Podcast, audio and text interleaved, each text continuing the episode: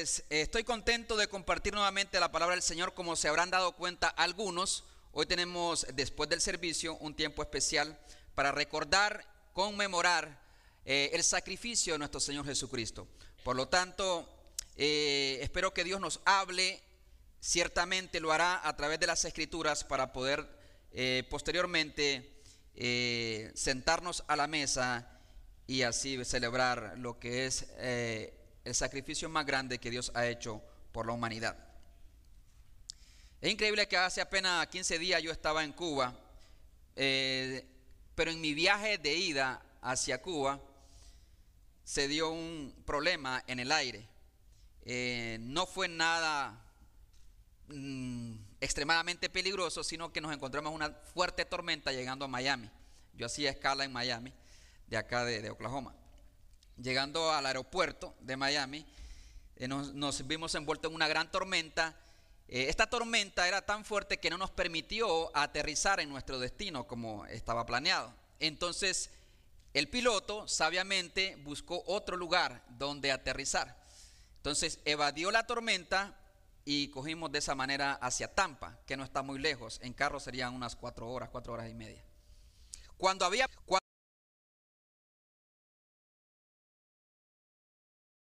destino. Quizá después de unas cuatro o cinco horas de lo que habíamos anticipado. Hermanos, no está bien cuando ves alguna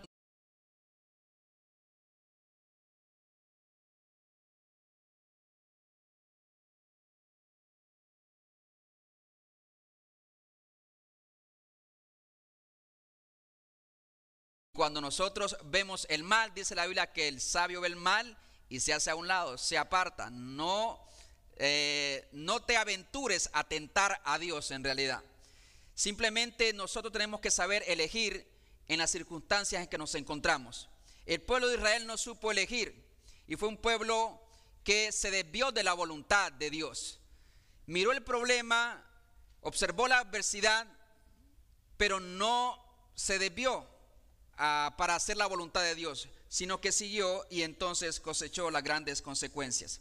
Así es que es para mí triste al leer estas palabras en jueces y que se levantó una generación que no conocía a Dios ni la obra que él había hecho por Israel.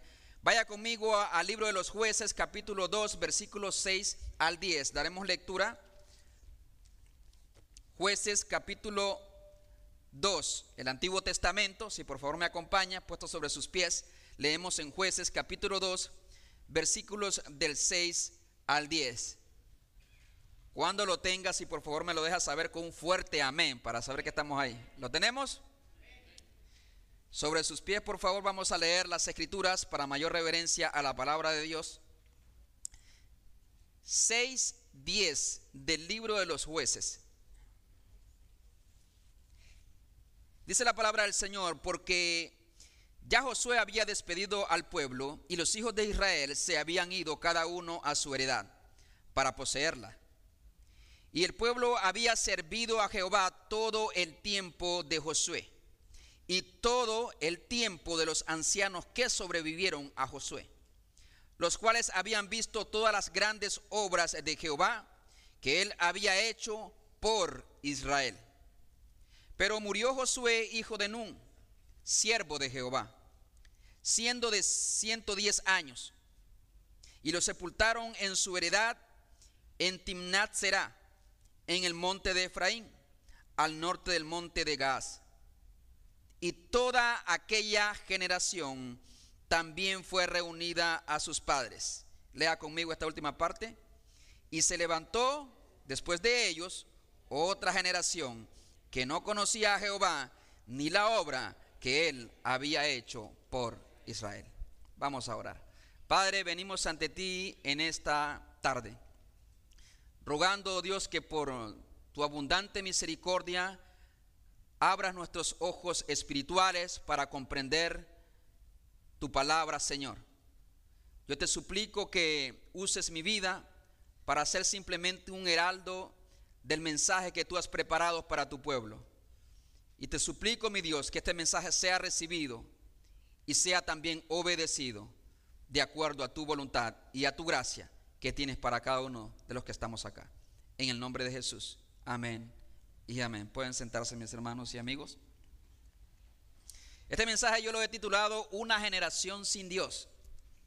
Una generación sin Dios. Pocas cosas son más tristes en las escrituras que esta expresión. Una generación, estás hablando de las personas que nacen en un periodo de más o menos entre 20 y 30 años. ¿Dónde estarán, me preguntaba yo, nuestros hijos, nuestros jóvenes, de aquí a 20 años? Si Dios les permite la vida, claro. Así es que yo quiero meditar en esta palabra bajo este título. Yo espero que donde quiera que esté mi hijo Josías o mi hija Osana, ya que unos 20 o 30 años, estén con Dios. Yo no sé usted. Pero puede fracasar en todo lo demás, pero que no fracase en su vida espiritual. Que no sea parte de una generación sin Dios. Y sabemos cómo estamos en esta sociedad y en este tiempo. Este mensaje entonces tiene la intención de movernos a nosotros, los adultos, a la fidelidad a Dios y procurar también la formación espiritual de nuestros hijos para que la próxima generación que se levante después de nosotros sea una generación de Dios. Y uno de los programas, dicho sea de paso, que me ha movido a tomar esta palabra y compartirla con ustedes es precisamente el programa de Aguana, que como ustedes saben, el próximo miércoles dará inicio. Así que yo animo a todos los padres, de todos los niños, aún clases para adultos, para adultos tenemos, que no se pierdan esta bendición y tratemos de heredarle a nuestros hijos no solamente las cosas materiales que nos ofrece este mundo, sino las cosas espirituales que nos ofrece Cristo.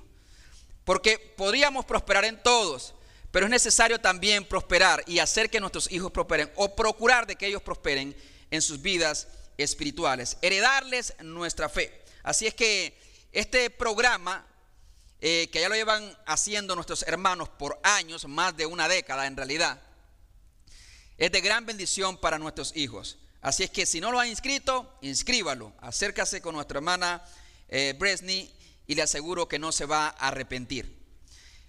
Eh, este sermón lo voy a dividir en tres partes. El final de una generación fiel, el surgimiento de una generación infiel y las inevitables consecuencias. Así de simple vamos a recibir la palabra de Dios. El final de una generación fiel el surgimiento de una generación infiel y las inevitables consecuencias cuando este patrón se repite en nuestras vidas o en nuestra sociedad. Estados Unidos nos revela una gran historia. El primer presidente de esta gran nación fue un hombre llamado George Washington. Entre los años 1789 y 1797. Y él dijo esta gran expresión, porque la creía con todo su corazón. Es imposible gobernar justamente a la nación y al mundo sin Dios y sin la Biblia. Se lo voy a repetir. El primer presidente de los Estados Unidos lo dijo así. Es imposible gobernar justamente o rectamente, correctamente, a esta nación y al mundo sin Dios y sin la Biblia. Créame hermano, que estamos en tiempo en que como nación no tenemos ni lo uno ni lo otro. Como una regla para guiar, para dirigir a esta gran nación. Y por lo tanto es necesario que nosotros, como creyentes, alcemos nuestra voz y mantengamos sobre todo fiel nuestras convicciones en un tiempo en donde ser cristiano es un problema para la sociedad, no en aquellos tiempos. Vivimos en tiempos muy diferentes, han cambiado los tiempos. Y esa también fue la historia de Israel. Y por eso Dios castigó una y otra vez a Israel. Aunque se levantaban grandes reyes, entre ellos David, entre ellos Salomón, entre ellos Josías. Pero también se levantaron otros gobiernos que desviaron de la voluntad de Dios a la nación.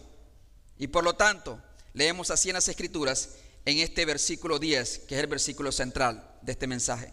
Y toda aquella generación también fue reunida a sus padres, o sea, murió. Y se levantó después de ellos otra generación que no conocía a Jehová ni la obra que él había hecho por Israel. a favor de Israel. No conocían ni a Dios ni las obras de Dios. Y vamos a ver en primer lugar entonces esta generación que fue fiel. Se yo le he llamado la generación de las conquistas también. Recordemos que Israel ha salido de ser un pueblo esclavo en Egipto y ha atravesado el desierto y Josué guió a esta gran nación hasta la tierra prometida, Canaán, y a conquistarla y básicamente Josué había repartido, cada quien tenía su heredad. Ellos libraron, libraron grandes batallas. Esta generación fiel fue esa generación que, como dicen, picó cantera, hermano, que trabajó y que luchó, que luchó literalmente con espada, que muchos de sus padres, quizás muchos de sus hermanos o hijos, dejaron la vida en el campo de batalla, pero también vieron la mano de Dios, como Dios había respaldado a Israel. Esta generación no, estuvo no es la que salió precisamente eh, de Egipto. No era esa generación de adultos. Toda esa generación de adultos había caído en el desierto, excepto Josué y Caleb, sabemos eso. Pero esta nación había visto otras grandes maravillas. Y es lo que dice el versículo 7 de esta gran generación fiel. Dice así, y el pueblo había servido a Jehová todo el tiempo de Josué y todo el tiempo de los ancianos que sobrevivieron a Josué, los cuales habían visto las grandes obras de Jehová que él había hecho por Israel. Esta generación había sido un testigo ocular de las grandes maravillas de Dios. Tenía una fe fuerte, precisamente porque no solamente fueron testigos a la distancia, sino que fueron protagonistas.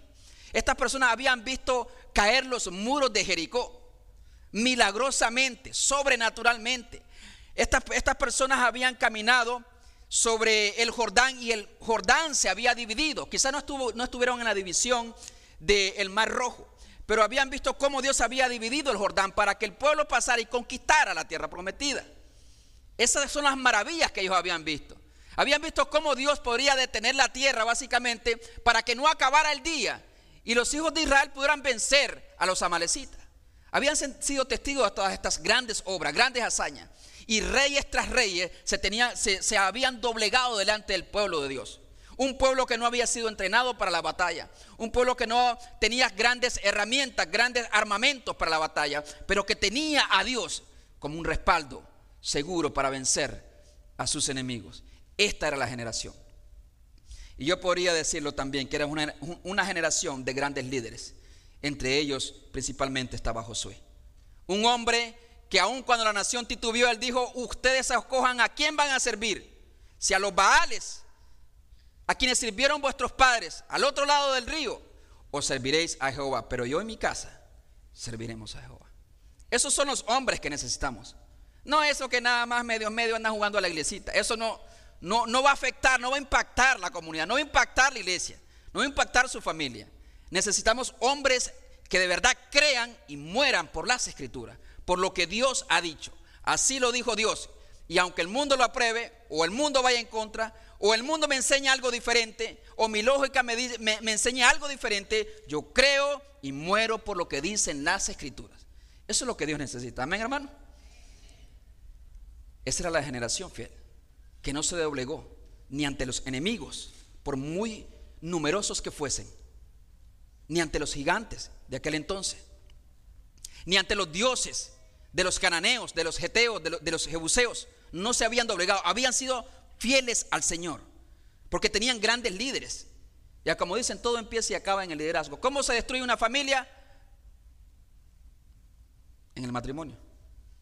Los líderes. Papá y mamá, cómo viven sus vidas. ¿Cómo se destruye una nación? Sus líderes. Todo. ¿Cómo se destruyó una iglesia? Sus líderes. Tenían grandes líderes. Dice la Biblia que fueron fieles y sirvieron a Jehová. Y no crean que sirvieron nada más en un templo, hermano. ¿Ok? Hermano, no se había construido el primer templo. Sí tenían tabernáculo, pero no tenían un templo. Y en el templo nada más servían los levitas, recordemos eso. Por lo tanto, fue una nación que cuando habla de que sirvieron a Jehová, tiene que ver con vivir en obediencia a Dios no solamente las veces que se reunían en el tabernáculo, sino aún con más demanda, con más urgencia, en obediencia a Dios, allá, en sus trabajos, en sus hogares, y mientras Dios les indicaba lo que debían de hacer y contra quién tenían que luchar. O sea, es una obediencia, hermano. Usted y yo también estamos llamados a servir a Dios. Y el servicio a Dios no se limita aquí en el templo. Sí es parte del servicio a Dios. Y sí se necesita servir a Dios.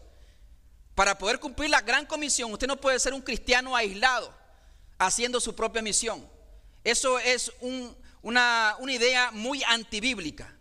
Dios quiere que su pueblo se junte y Dios ha dado dones y talentos y recursos a la iglesia para que en unidad, como un solo cuerpo, llevemos a cabo la tarea de la gran comisión. Yo no me imagino a un israelita diciendo, yo voy a vencer a los amalecitas por mi propia fuerza. Y yo estoy en obediencia a Jehová. Quedaría postrado ante los amalecitas. Necesitamos, nos necesitamos. Usted necesita de los talentos que tengo yo y yo necesito de los talentos que tiene usted y todos nos necesitamos unos a otros. Esa es la iglesia del Señor. Y eso es lo que nosotros tenemos que procurar hacer. Así es que eh, el pueblo de Israel sirvió todo el tiempo en los tiempos de Josué. Pero no solamente en los tiempos de Josué. Cuando murió Josué, dice la escritura en el versículo 8, murió Josué, hijo de Nun, siervo de Jehová, siendo de 110 años. Y lo sepultaron, como todo lo bueno también se va. ¿Cuánto no queremos retener a aquellos grandes líderes que han estado con nosotros? Aquellos grandes músicos quizá, líderes de la música aquellos grandes pastores. Quisiéramos retenernos a nuestro hermano César que no se hubiera ido. Pero llegan los años y tenemos que pasar a otra etapa de nuestra vida. Pero Dios sigue siendo fiel con su pueblo. Porque el pueblo es de Dios, no de Josué. Amén. El pueblo es de Dios, no de Josué. Y dice la Biblia que sirvieron fielmente mientras Josué vivió. Pero también Josué, dice las escrituras, había sabido liderar de tal manera que aquellos líderes siguieron la obra. Y dice las escrituras que fueron fieles también durante los ancianos que sobrevivieron a Josué. Después que José murió, quedaron algunos líderes, ancianos pues, en Israel que guiaron al pueblo. Por lo tanto, qué gran bendición es cuando sabemos dirigir. Cuando usted como líder, si es líder en su hogar, en realidad ya es un líder. Depende, la pregunta es qué tipo de líder es hay bendición y hay alegría y hay gozo. Proverbio 29.2 dice, cuando los justos gobiernan, el pueblo se alegra. Pero cuando los perversos están en el poder, el pueblo llora. El pueblo lamenta. ¿Qué tipo de líderes somos nosotros? Y lo que Dios quiere hacer con nuestra vida. Empezando por el hogar, mis hermanos. Empezando con nuestras familias, con nuestros hijos. Dios nos ha llamado para vivir una vida fiel a Él. Esta es la generación fiel. Yo hubiera querido ser parte de esa generación de líderes fieles, de una nación que vivió en fidelidad, que supo servir a Dios, que supo reconocer las maravillas de Dios. El tema es que qué pasó después. Y este me lleva al otro punto, el versículo 10 al 13, dice la palabra de Dios así. Y toda aquella generación también fue reunida a sus padres, es decir, murió. Y se levantó después de ellos otra generación que no conocía a Jehová, ni la obra que él había hecho por Israel. Esos versículos, hermanos, es uno de los versículos más oscuros para la nación de Israel después de la gran conquista que habían hecho. Alguien dijo por ahí que tiempos difíciles crean hombres fuertes. Tiempos difíciles crean hombres fuertes. Hombres fuertes crean tiempos fáciles. Tiempos fáciles crean hombres débiles. Y hombres débiles crean tiempos difíciles. Yo creo que vivimos en tiempos fáciles. Y estos tiempos fáciles están produciendo una generación que bien la han llamado generación de cristal que no soporta nada. Pero Dios sigue siendo fiel con su pueblo, levantando hombres y mujeres, no fuertes en su propia capacidad, porque se habla que somos barros. Pero dice Pablo también, todo lo puedo en Cristo, que Él me fortalece. Es decir, yo puedo enfrentar, nosotros como personas podemos enfrentar, como creyentes y como líderes de una iglesia, podemos enfrentar la adversidad y todo lo que el mundo está haciendo en contra de nosotros en la capacidad y en las fuerzas de Dios. Esta generación sin Dios, esta generación infiel, quiero aclarar, ya gozaba y estaba establecida en la tierra prometida. Aquella tierra que Dios había prometido a Israel. Ya gozaba y disfrutaba de esas grandes bendiciones. No tuvieron que picar cantera, no, no tuvieron que luchar grandes batallas. Ya cosechaban lo que aquella tierra muy fértil les daba. Y entonces viene la comodidad, quizás algunos se habían construido ya muchos, quizás casas, quizás muchos tenían ganado, Dios los había bendecido en gran manera. Sus padres le habían heredado muchas posesiones, claro que sí. Ya no eran un pueblo nómada de un lugar a otro, que vagaba por el desierto o que peleaba contra grandes naciones. Ahora son hombres y mujeres libres, relativamente prósperos, con estabilidad económica y estabilidad social. Era una generación bendecida. No tuvo que librar muchas batallas, sino gozar de las muchas bendiciones y de las grandes oportunidades que tenían en Canaán. ¿Acaso no podríamos decir también, de cierta forma, de nuestros hijos, la segunda generación o tercera generación? Ellos no han tenido que sufrir lo que ustedes sufrieron. Ellos no, no han tenido que luchar lo que ustedes lucharon. Pero ¿será que nosotros somos una generación fiel? La primera generación que ha llegado de hispanos acá. ¿Y cómo serán nuestras generaciones? Que ya disfrutan de las bendiciones de estar aquí.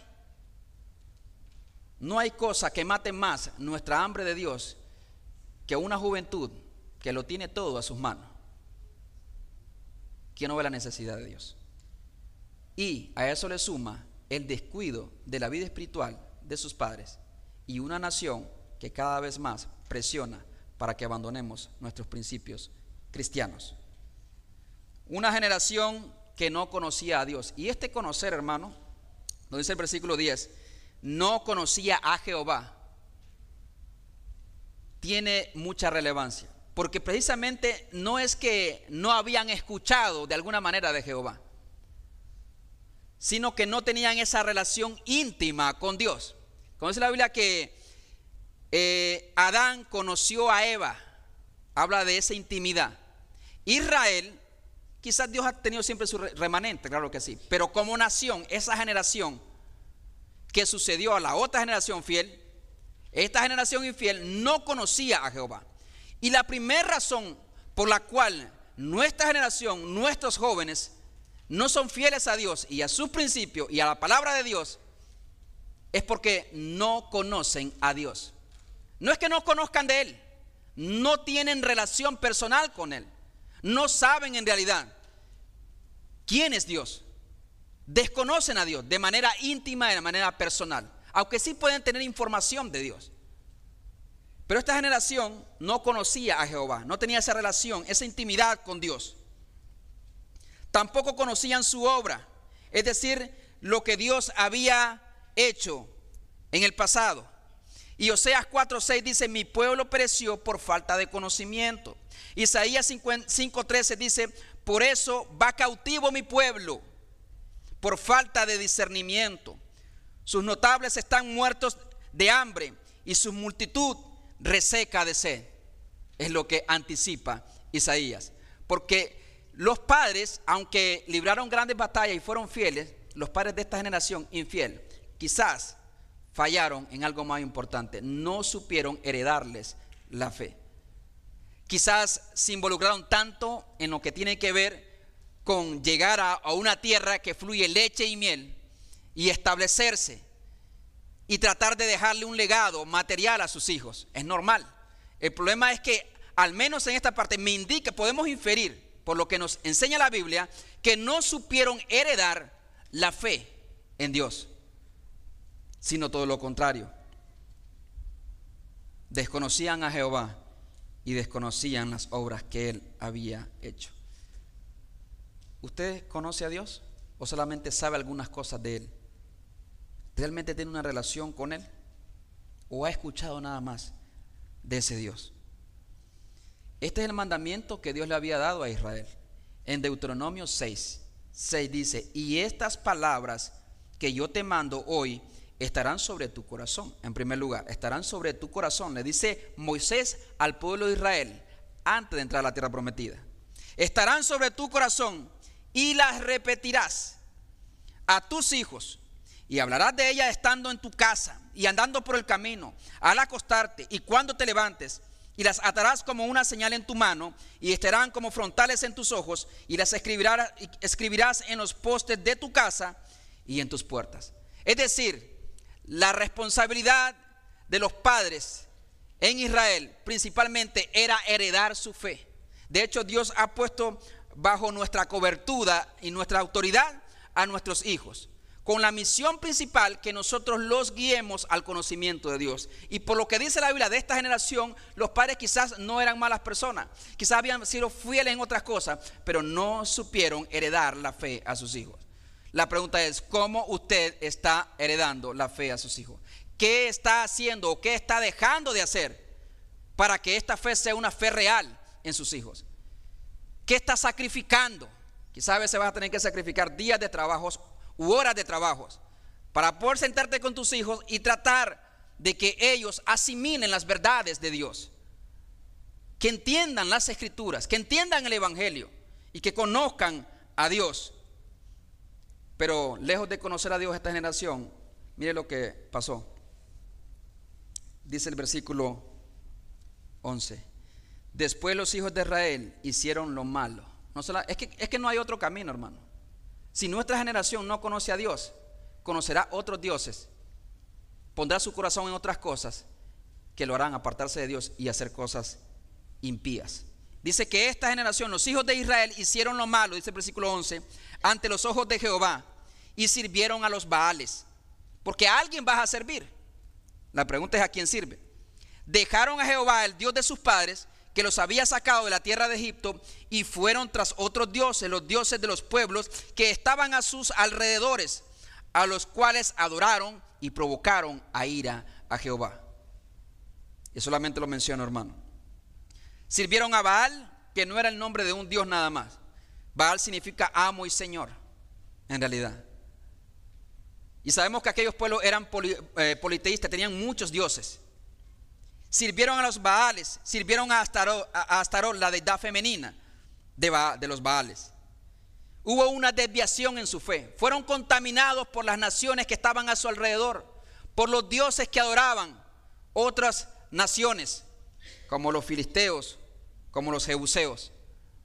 Y así nuestra juventud está siendo contaminada precisamente por las cosas que les ofrece esta gran nación por los dioses de esta gran nación. Entre ellos un gran libertinaje. Y esta información llega a ellos a través de la música, a través de las redes sociales, a través de la televisión, con sus amigos eh, en la escuela. Están siendo bombardeados hasta desviar su fe y desviarse de la voluntad de Dios y hacer lo malo delante de Dios. ustedes ya conocen esa historia de la rana, que si la tiras en el hoyo, eh, en, la olla con agua hirviendo, salta y sale de ese lugar inmediatamente. Pero si la pones en agua fría y de a poco le va subiendo la temperatura, la rana terminará cocinada. Y esta nación o nuestra cultura, poco a poco, nos está subiendo la temperatura. Y nuestros jóvenes están siendo cocinados espiritualmente. Y hay una gran apatía. No digo que todos, pero todos también corren el mismo riesgo. Y por último, mis hermanos, hay una inevitable consecuencia. Dice el versículo 12, que dejaron a Jehová, Dios de sus padres, que los había sacado de la tierra de Egipto. Es decir, el Dios que los llevó hasta donde estaban, lo abandonaron. Lo usaron y a un lado ya estamos bien. Y se fueron tras otros dioses, los dioses de los pueblos que estaban a sus alrededores, a los cuales adoraron. No adoraron más a Jehová, sino a sus dioses. Y dice, provocaron a ira a Jehová. Y dice el versículo 14, y se encendió contra Israel el furor de Jehová, el cual los entregó en manos de robadores que los despojaron y los vendió en manos de sus enemigos de alrededor y no pudieron ya hacer frente a sus enemigos, no pudieron prosperar. Porque donde quiera que salían, la mano de Jehová, no la mano de Baal, la mano de Jehová estaba contra su propio pueblo. ¿Usted sí ve eso? Porque el día en que la generación o usted como persona deja de honrar a Dios y ser parte de esa generación fiel y llega a ser parte de esa generación infiel, ya ese Dios que estuvo con usted, ahora es un Dios que está en contra de usted. Oh generación adúltera, dice la Biblia, Santiago 4:4. ¿No sabéis que la amistad del mundo es enemistad contra Dios? Y cualquiera, no importa, cualquiera, dice Santiago, que se haga amigo del mundo, se constituye enemigo de Dios. O eres amigo de Dios o eres amigo del mundo. Pero no puedes tener las dos cosas a la misma vez. Y esta generación infiel ahora cosecharía las consecuencias inevitables cuando nos separamos de Dios. Y usted ni yo queremos que nuestros hijos sean parte de esta generación. Y dice las escrituras que la ira de Dios, lo primero que pasa, hermano, es que la ira de Dios se enciende en contra de nosotros. Ay, pero si Dios es Dios de amor, Él me ama tanto, mi papito Dios, ah, no, yo sé que Dios es Dios de gracia y, Dios está ahí siempre conmigo. Y yo, ah, como quiera, yo ando en lo que ando, pero mi familia anda en lo que anda, pero yo igual, yo le oro a Dios. Yo le doy gracias, fíjese, yo, yo todos los días, ah, te viera. No, ¿cómo me voy a olvidar de Dios? Tiene la chela aquí en la mano, pero ¿cómo me voy a olvidar de Dios? Se le ha sido bueno conmigo. Está medio mareadito, pero ¿cómo me voy a olvidar de Dios? Así era Israel. Isaías capítulo 1 también lo narra. Un pueblo que adoraba a Dios en el templo y después iba a adorar a los Baales fuera del templo. No penséis que Dios está feliz y contento. Israel seguía yendo al tabernáculo de pronto, pero Dios no comparte su gloria con nadie. Dios es un Dios celoso. Amén. Y entonces provocamos a ira de Dios y usted no quiere tener la mano de Dios en contra suya, usted quiere tener la mano de Dios a favor suyo. Amén. Que la mano de Dios lo proteja, lo guarde, lo bendiga, le ayude, lo respalde. Pero una vez usted decide ir tras los Baales, o sea, hacer su propia voluntad, entonces esta mano de Dios poderosa para guardarlo, para librarlo, para protegerlo, es una mano que se vuelve en contra suya. Y dice las escrituras que cada vez que el pueblo de Israel salía, donde quiera que salían, dice el versículo 15, la mano de Jehová, no la mano de Baal, la mano de Jehová estaba contra ellos. ¿Para qué? ¿Para bien o para mal? Para mal. Para mal. Como Jehová había dicho. Y como Jehová se lo había jurado. Y tuvieron gran aflicción. Lo más triste es que nosotros provoquemos a ir a Dios. Dios es un Dios de amor. Pero no se olvide, un Dios de justicia y un Dios santo, que nunca tendrá por inocente aquel que es culpable. Ahora, si usted se, cree, se quiere crear otro Diosito, miniatura, así pintadito, y le quita una cosa y le pone otra, ese es un ídolo, no es el Dios de la Biblia. El Dios de la Biblia es un Dios celoso y no tiene por inocente aquel culpable. Todos somos culpables y todos merecemos la ira de Dios al final. Porque todos hemos pecado y no alcanzan la gloria de Dios, su grandeza. No, no podemos disfrutar de sus maravillas y de sus bendiciones. Todos, dice las Escrituras. Pero hay esperanza porque hay uno que sufrió la ira de Dios de una forma que nadie más la ha sufrido. Y su nombre es Jesús. Y porque Él murió y sufrió la ira de Dios, allá en la cruz, usted y yo podemos ahora disfrutar de su gracia y de su misericordia. Por lo tanto, seamos fieles. Hagamos todo lo posible para nosotros, primeramente, ser fiel. Y también para que nuestros hijos sean fieles al Señor. Si va a tener que cortar horas en trabajo, córtela, pero dedíquele tiempo a su familia. Si va a tener que hacer un compromiso para traer a sus hijos a Aguana, tráigalos a Aguana. La escuela dominical, dominical a la escuela dominical, pero usted no se puede dar el lujo de que sus hijos no conozcan a Dios. Esta gente no conoció a Dios y hubo gran aflicción. usted tiene mucha, gran, mucha aflicción ahora en día. Quizás no porque se ha distanciado de Dios, sino porque se ha ido completamente del radar de Dios. Pero hoy tiene una gran oportunidad para volver a Cristo y disfrutar así de la mano protectora del Señor. Así es que vamos a orar, le vamos a decir a Dios, úsame Señor. Ayúdame a mantenerme fiel a ti. Incline su rostro y vamos a orar al Señor. Y Dios te dice en esta hora, si estabas pensando alejarte de Dios e ir tras otras cosas, Dios te dice, no te alejes. Porque soy fuerte para cuidarte y guardarte, pero no quieres que la mano de Dios esté contra ti. Horrenda cosa es caer en manos de un Dios vivo, dice las Escrituras. O quizás usted ya está bajo la ira de Dios y está sufriendo gran aflicción con Israel. Pues hay esperanza. Porque si mi pueblo clamare, a donde quiera que estuviera en aflicción, clamare, dice Dios, yo lo libraré. Cuando clamamos, nos arrepentimos de corazón y nos volvemos al Señor. Pero hoy Dios es un Dios de misericordia y un Dios de salvación.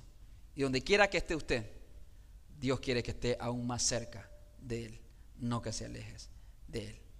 Por lo tanto, mi hermano, si usted ha venido acá y en su corazón siente la necesidad de volverse a Dios de corazón y hacer compromisos serios con Dios y servirle a Dios incondicionalmente, porque es la única manera que podemos servir a Dios de forma fiel e incondicional, este es un buen momento para que usted asuma grandes desafíos y retos. Decirle, Dios, yo seré parte de esa generación fiel que te ama, que te busca, que sabe reconocer lo que tú has hecho en mi vida, en mi familia.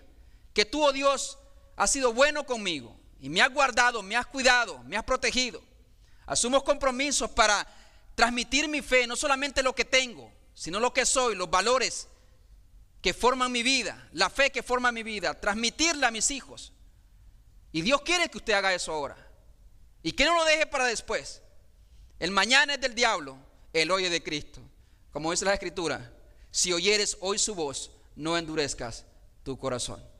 Así que voy a preguntarte, hermano, porque yo sé que aquí hay personas que se han alejado de Dios, otros que no están siendo lo suficientemente responsables para educar a sus hijos.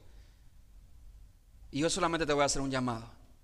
Si tú eres esa persona a quien Dios le está hablando, levanta tu mano y dile a Dios, aquí estoy Señor. Levanta tu mano y quiero orar por ti. Aquí estoy Señor, me vuelvo a ti o aquí estoy Señor. Dios me le bendiga hermana, Dios me le bendiga hermano. Puedo ver su mano, puedo ver su otra mano hermana, puedo ver su mano. Tenga ahí levantada su mano y así con su mano alzada, haga este compromiso con Dios. Dígale, Señor, aquí estoy toma mi vida. Quiero ser parte de una generación de hombres y mujeres fieles que supieron vivir en obediencia a ti, amarte por sobre todas las cosas. Me aparto del pecado, de cualquier tipo de Baal o Astarot que me esté robando mi comunión contigo y me vuelvo a ti de corazón en Cristo Jesús. Amén y amén.